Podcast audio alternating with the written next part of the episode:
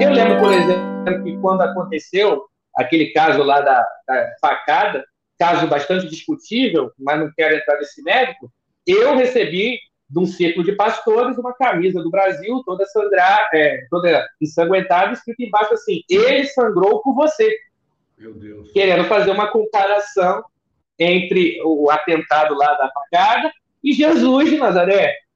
A questão do Messias, a questão do nome Messias foi explorada ao máximo do ponto de vista eleitoral, do marketing eleitoral, que Jesus apresentado para nós como o Messias e o presidente ele tem esse nome, né, de nascimento.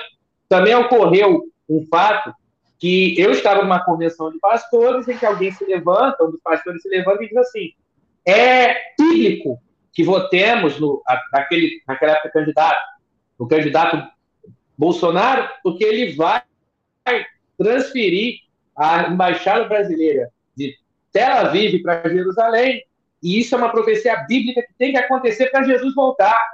Ou seja, induzindo as pessoas a votarem no candidato X para provocar o ódio de Jesus. E a galera comprando esses discursos. Então, veja, Marcelo, que a coisa, eu, eu rio de nervoso, porque para você ver. É como se Jesus dependesse, dependesse do Bolsonaro. É. Na verdade, dependesse do voto nele, né? O que é pior. Arroba politicast, underline BR.